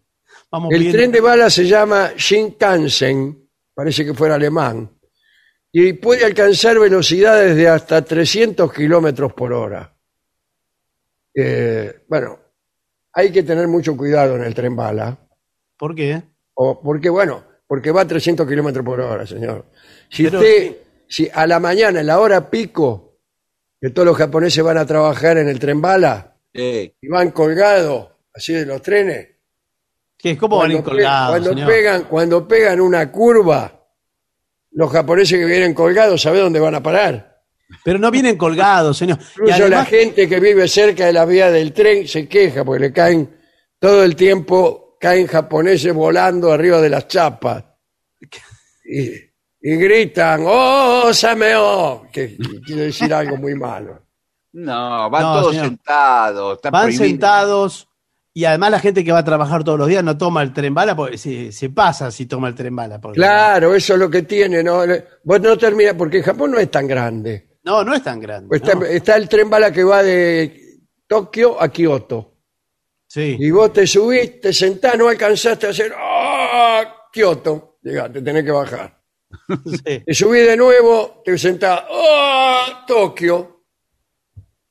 No podés comprar un sándwich, no podés nada, porque Nada. llegan tan rápido que no lo podés disfrutar. A pesar de que tiene una amplia gama de servicios de lujo a bordo, pero eh, esta es una, una piolada de, de los empresarios, porque saben que no va a haber tiempo Claro, de, de, disfrutarlos. Claro. Bueno, eh, Japón es muy limpio, es la segunda razón. Oh, Sí, muy limpio. Sí. Los japoneses se enorgullecen de su limpieza y podrá sorprenderte de lo brillantes y limpias que están las calles. Los hoteles y restaurantes tienden a estar impecables, llenos de olores agradables. Lleno de Sí, olores. señor. Yo voy allá y por el olor ya te digo, mmm, Japón. Me imagino que ponen flores en, en- en los hoteles, eh, perfumes. Sí, sí, el famoso olor japonés. Claro. Sí. Qué olor japonés. Sí, Es sí, el sí. sahumerios, sahumerios. sí, sí. Bueno, además que vio que el baño se comparte. Usted lo pueden invitar, por ejemplo, para agasajarlo, a bañarse con, con otros tipos que lo quieran agasajar. Claro, sí, sí. Entonces, Y todo siempre con olor. Hay un perfume, perfume que es el, el más famoso en Japón, que se llama oreja sucia. Este, ¿Oreja sucia? Sí, sí. Y No lo conozco. Eh. pregunte por ahí, le van a decir, es el, el olor más exquisito que hay. Eh, una desventaja, que ya casi, ya si hay una desventaja no voy. Eh, ausencia total de papeleras en los espacios públicos. ¿Y entonces? ¿Y qué hago con los papeles? Se los lleva Sigue el casa. ejemplo japonés Claro. y lleva una bolsa contigo hasta que encuentres un lugar para deshacerse de ella, como, o sea, el piso. No, señor. Los japoneses son educados y amables. Sí. Este miserable roedor se prosterna entre ilustres patas. de- Ahora dígame, Sí. todos los japoneses que van con una bolsa de basura al hombro y... Sí, señor, sí, señor. van, van hasta Y diciendo la- cosas educadas y amables. Buenas tardes, buenas tardes, buenos días. Claro.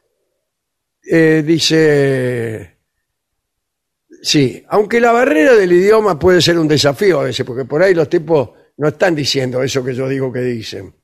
Claro, Claro. le hacen una sonrisa y le dicen cualquier cosa. Ya, le dicen, te voy a meter una trompada y usted no se da cuenta, ¿no? Eh, es una buena idea repasar los consejos de etiqueta japoneses antes de viajar, ya que ellos apreciarán tus esfuerzos por respetar las costumbres locales. Hemos hablado muchas veces de la etiqueta japonesa. Sí, señor. Sacarse los zapatos, entrar en patas a los lugares, por ejemplo. Sí, eso está muy bien visto. Sí. Después, ¿es en el Japón que hay que eructar? Sí, señor. Después de No, no comer. es Japón eso, no, no. Bueno, aclárenmelo, porque yo me No, voy bueno, sí, Japón, pero usted eructa en todas me partes. pongo ahí a eructar en medio de un, de un restaurante y ya encima que entré en pata. No, creo que lo del eructo es en algún lugar eh, árabe, pero no sé en cuál. Bueno, Ahora le digo, si usted quiere practicar antes de viajar a Japón, sí. en Buenos Aires tenemos el jardín japonés. Y ahí Sí, usted puede, sí. es Japón en miniatura, puede practicar todo como, cómo es la etiqueta, las cosas que... Está lleno de japoneses así. Sí, bueno, no señor. sé si lleno. Y, y le digo, ahí hay un restaurante con todas las costumbres tradicionales japonesas. Usted puede comer ahí. Claro, Hermoso. pero te venden comida japonesa. Sí, Yo no sí. sé si re- acá no dice nada de la comedia y es por algo. ¿eh? Bueno, eh, paisajes naturales. Eh, uno de los lugares más bellos es el icónico Monte Fuji, Sí, que todos señor. conocemos a través de las espirales. Pero no hay que descartar una visita a los paraísos naturales y a los artificiales, Eh, como el bosque de bambú de Arashiyama o los jardines del Ritsurin en la isla de Shikoku. Son Ajá. lugares maravillosos. Bueno, eh, sigamos adelante. Eh, los majestuosos templos en Japón. Sí. Hay templos en todos los pueblos y ciudades. La gente no cree en nada, pero hay templos. Eh, los centros culturales más grandes pueden tener hasta mil templos dentro de sus municipios.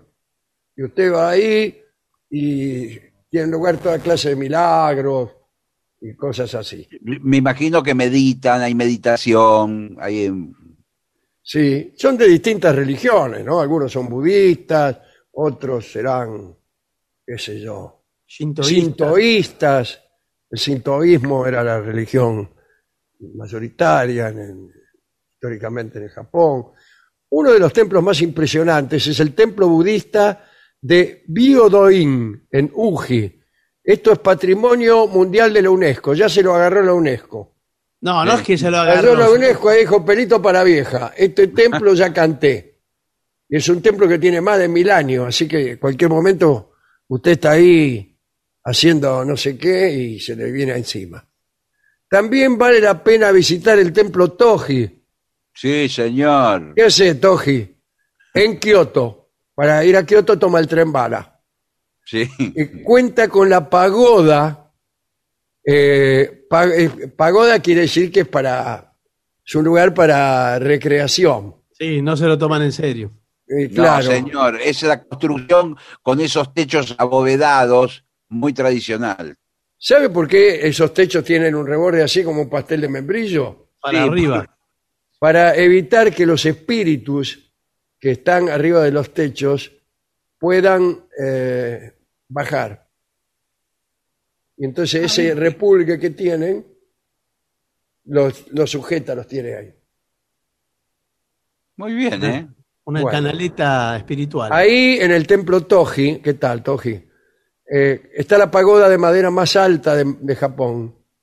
Y hay un extenso jardín lleno de cerezos. Los cerezos en flor son bellísimos. Castillos japoneses también. Para, bueno, para castillo. Bueno, pero... y- Pero bueno, son también con la ahí. forma clásica de esa arquitectura que hay también en la China. Eh, ¿Qué otra cosa además de castillo? Ese que es. Eh, hay que ir en el tiempo de los cerezos en flor, ya que le nombré a los cerezos. Sí. Es uno de los mejores lugares del mundo para ver la floración de los cerezos y asistir a un festival de los cerezos. Cerezos, ¿eh? Sí, Sí, sí, señor, el- sí. Sí, sí. Porque se eligen también la reina de los cerezos. Sí. sí. La eligen ahí todos los años hay una fiesta. Meta- desparraman Sí. ce- cerezos. o cerezos. también, también la llenan de aromas, ¿no? Y, y- Sí, sí, sí, sí, sí, sí. que- que corresponde. Ahora, ¿qué época es la de los cerezos? ¿Es, es en primavera? Esto es en abril, que es justamente en Ah, primavera, en Japón es primavera. Japón. Sí. Los lugareños, no los japoneses, y los visitantes acuden en masa. Sí, sí, sí. Sergio Massa. Ahora mismo. Sí. a los parques y jardines japoneses para participar en el Hanami, que es un picnic debajo de los cerezos. Cuando usted, un japonés, le dice, ¿quiere venir a un Hanami? Sí. Y hace un gesto. Es Sí. un picnic debajo de los cerezos. Un hanami en, en Hito, ¿cómo era el otro lugar? En el, pa- eh, sí, en el, en, en el templo. Sí. Sí. Algunos de los mejores lugares para experimentar este fenómeno, que no sé cuál es. Ah, el de los cerezos. Sí. Es el Hirosaki Castle Park. Uy, mirá que, qué parecido al inglés que es el japonés. Bueno, también están los festivales de verano, visitas a las fábricas japonesas, Sí, Sí, usted a- va a la- las fábricas de autos japoneses, de eh, motocicletas japonesas, de lápices japoneses, Sí, sí, sí. que son también muy famosos. Sí. Eh, y está el Festival Matsuri, donde hacen procesiones. Yo les contaba ayer que había procesiones, pero estas son de carrozas, desfiles coloridos, fuegos artificiales. A cada rato, igual que los chinos, Sí, los, pero, japoneses, los japoneses tiran cohetes. pero se copiaron de los chinos. eh. Se copiaron de los chinos. Para grandes y grandes desatinos, no hay como los japoneses y los chinos. Mm. sí. Entonces tiran cohetes. Cualquier motivo es bueno para tirarse unos cuantos cohetes. Sí, señor. Sí, señor, y qué, qué lindo motivo para festejar. Pa, pa, pa, pa, y así. Especialmente en el festival Matsuri. ¿Qué tal, Matsuri? Bueno, eh, ¿qué le parece? Ya tenemos muchísimas. En Navidad, la Navidad en Japón. Primero, Sí. Qué lindo. es fenómena porque nadie cree nada. No, sí, bueno, pero hace mucho frío también eh, ahí en... Y bueno, pero en todas partes hace mucho frío y sin embargo creen. Eh, en el Japón vale la pena pasar la Navidad, la Navidad solo para alejarse de los parientes que están acá. Para experimentar la gama de extravagantes iluminaciones de invierno que hay en las calles durante ese periodo. ¿Eh? Me imagino todo iluminado, todo luces de colores, arbolitos de Navidad. Pero eso hay también acá en el Camino de Cintura, hay arbolito de Navidad. Claro, señor.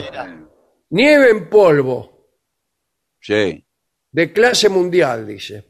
Los aficionados de los deportes de invierno no deben perder la oportunidad de practicar snowboard y esquiar en Japón, en una de las muchas estaciones que hay por todo el país, ya que la nieve en polvo japonesa está considerada como una de las mejores en el mundo. ¿Qué es la nieve en polvo? ¿Es artificial? No, que no cae, no cae así en copos, sino que es como una espolvoreada y la es nieve como, como coco. Como, claro, como una especie de agua nieve, me imagino yo, una cosa así. No, aguanieve es agua, es líquido. Aguanieve, es- barro eso. señor. Bueno, es una agua nieve más sólida, ya más. Pero señor, están llamando de la embajada japonesa, están llamando a la radio. Que por favor corrijan este informe. Terminemos. Bueno, las mejores estaciones de esquí de Japón están en la isla más septentrional, al norte, ¿no? La isla de Hokkaido. Eh, y están Furano, sí. Furano, Mengano, Sa- Sutano. Niseko se llama Sí. un lugar. Ni Seco Vega.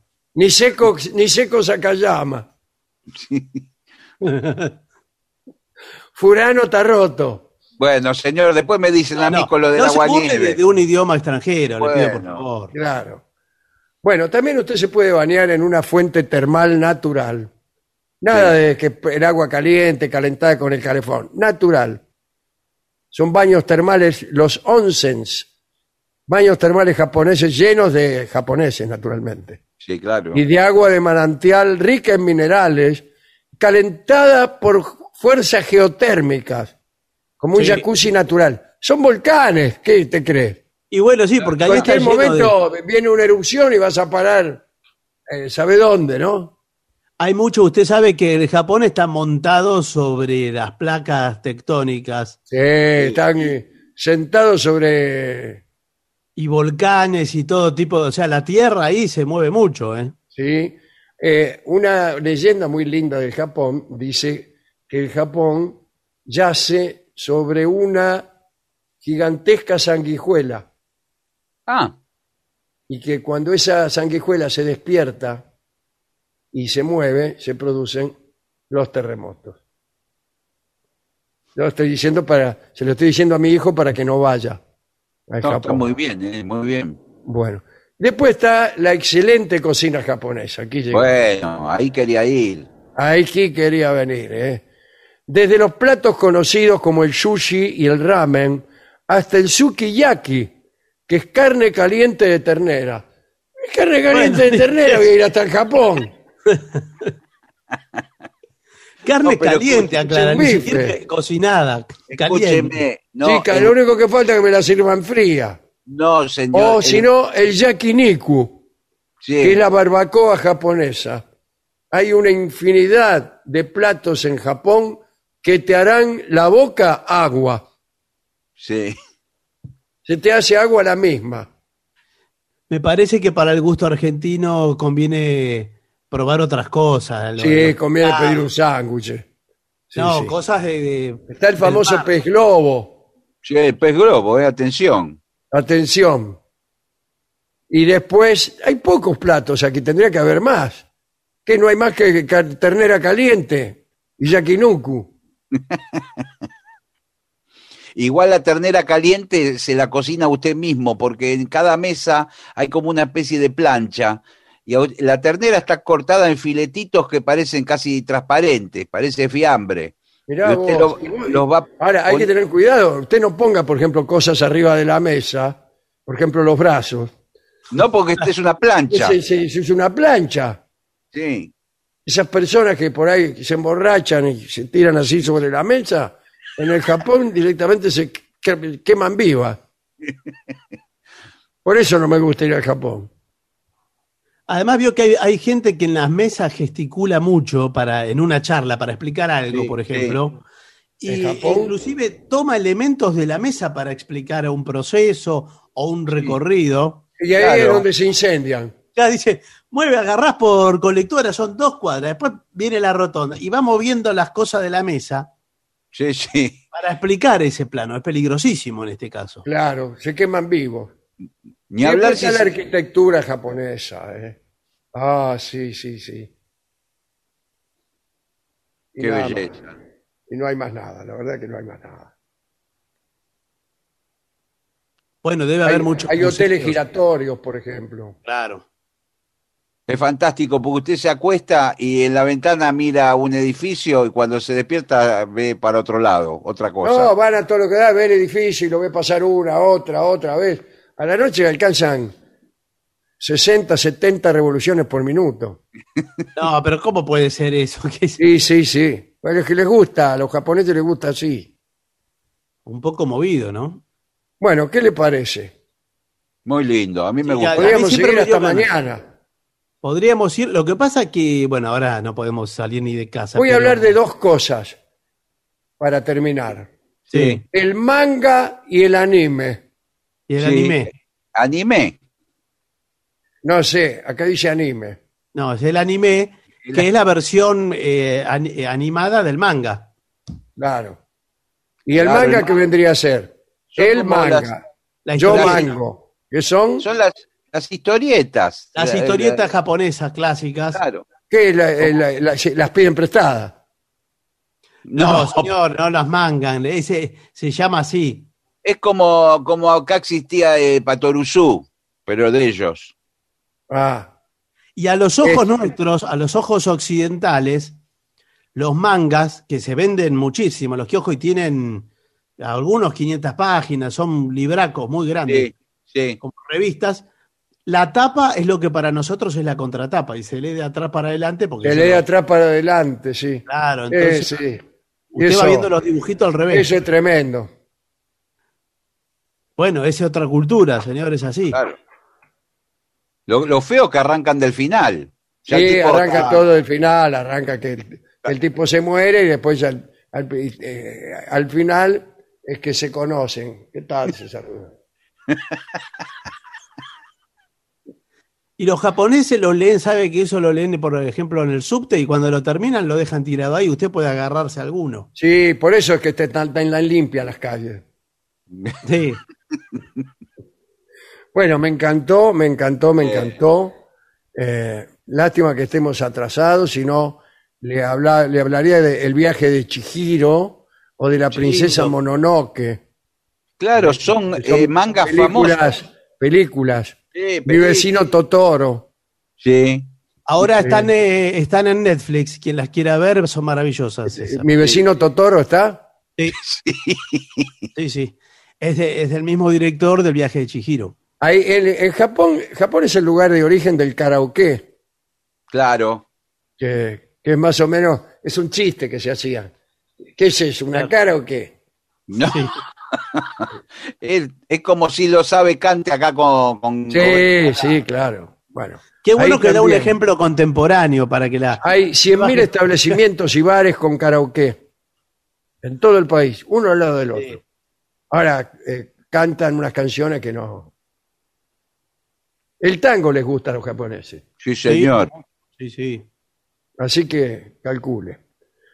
Bueno, estamos atrasados de manera que vamos pensando en hacer una pausa. ¿Qué día es hoy? Jueves. Uh, hoy tenemos trío. Sí, señor. Hoy viene el trío sin nombre, sí, señor. Bueno, entonces vamos a hacer una, una pausa.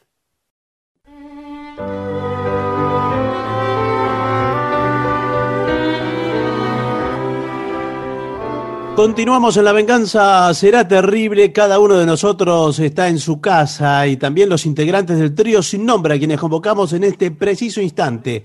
Manuel Moreira, Martín Caco Dolina y el licenciado pentacadémico Ale Dolina. Hola, ¿qué tal amigos? Buenas ¿Cómo? ¿Cómo andan? ¿Cómo andan ustedes?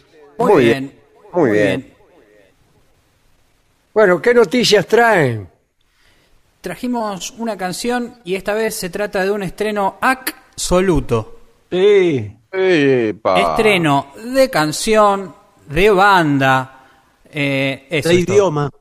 No, De- es, no. es, es un pedido raro, raro, Ah, Eh, bueno. pero es una muy linda canción. Eh, ¿Puedo aventurar? sí. Sí, a ver. favor. El hombre del rifle. Sí. Pero bueno, señor. Pero no estamos con la serie, señor. Bueno, Eso es mañana. Eso, Eso es mañana, mañana. señor. Bueno, señor, un pedido Ahora, raro. no es, que, no es que mañana vayan a ser el hombre del rifle. No. No. Lo único que podemos decir es que mañana no van a ser el hombre del rifle. ¿Esto está confirmado? No podríamos confirmarlo. Ah, bien. Bueno, se trata de una canción de los Arctic Monkeys. Sí, señor. Muy Ah, buena banda inglesa. Exactamente. Sí, señor. ¿Y qué Y- tocan? Y son rockeros. Son... Claro. Pero esta es una canción, son también es una banda actual, digamos, no es una eh, banda de antaño. Sin embargo, la canción tiene unas reminiscencias sesentosas. Parece, tiene armonías de los Beach Boys. Sí, eh, y la podría cantar Elvis también. claro, y tiene muchos arreglos de, de voces. Y entonces dijimos, la podemos hacer. Nos ¿Y habían cómo se llama? ¿Cómo se llama, Martín? Me llamó Martín. Señor, la canción. Ah, eh, se llama Baby I'm Yours y la- el pedido fue pedido por Claudia. Nada Bueno, más. entonces, Eh, Y Bueno, Claudia. una Le Claudia, es dijimos una que era una canción rara. Ah, bueno, claro. Vino Claudia y dijo, hagan algo de Arctic Monkeys. Bueno, no es algo que sucede todos los Y días. ustedes ahí se entregaron. Y sí, Sí. Nos, debemos, nos debemos a nuestro público. nosotros. Sí, es cierto, le debemos a nuestro público, eh, ya le iremos pagando. ¿A, a quién más, a quién básicos. menos? Sí. Bueno, vamos a escucharla, por favor.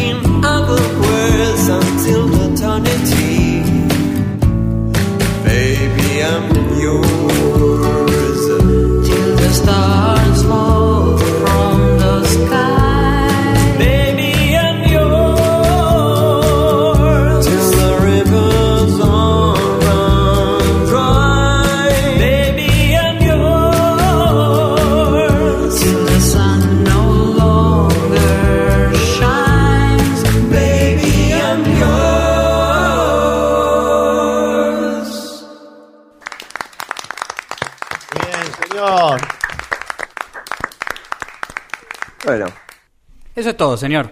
Muy bien, los aplausos entonces para el trío sin nombre. Nunca, nunca pregunto cómo salen los aplausos al aire. Esto que es tan raro esto de aplaudir. ¿Y a quién se lo puede preguntar? Sí. Yo, Eh, yo- yo lo escuché. ¿Cómo sale?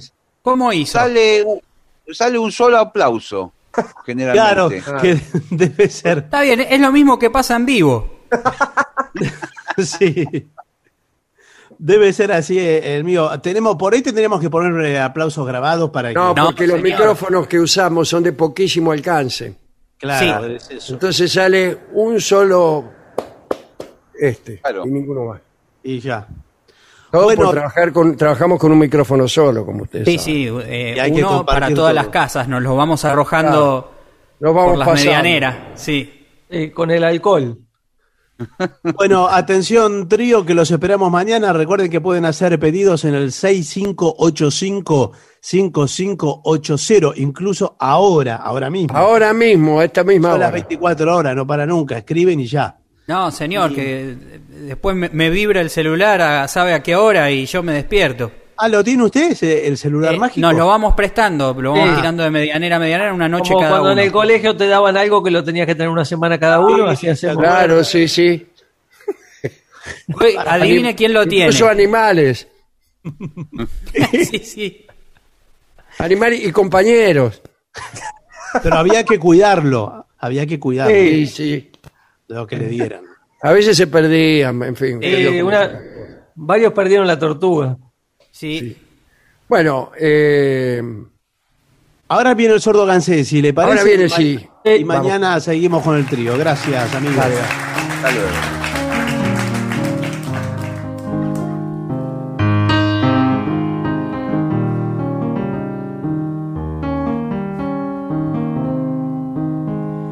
¿Pa' qué voy a picar los bueyes? ¿Pa' qué? ¿Pa' qué? Si a mí no me espera nadie, ¿pa' qué? ¿Pa' qué?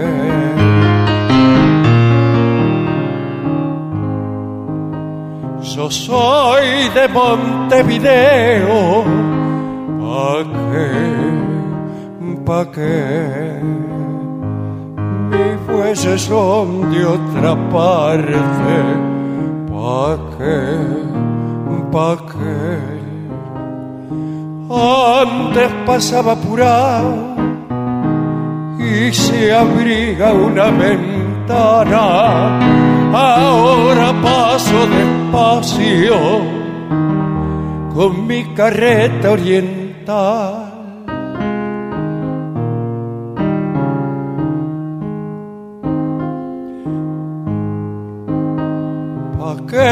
Voy a picar los bueyes si a mí no me espera nadie? ¿Pa' qué? ¿Pa' qué?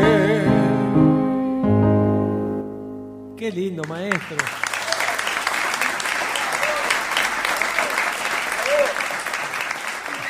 Bueno, mire, eh, es el momento de presentar a este hermoso auditorio que ha venido hoy, un público increíble. Qué increíble, ¿no? Sí. A la trompeta de Gillespie, señores, que hace su entrada en este escenario con Luca de Garcido para darles alegría. Sí, señor. Vamos a tocar. Insensatez. Insensatez.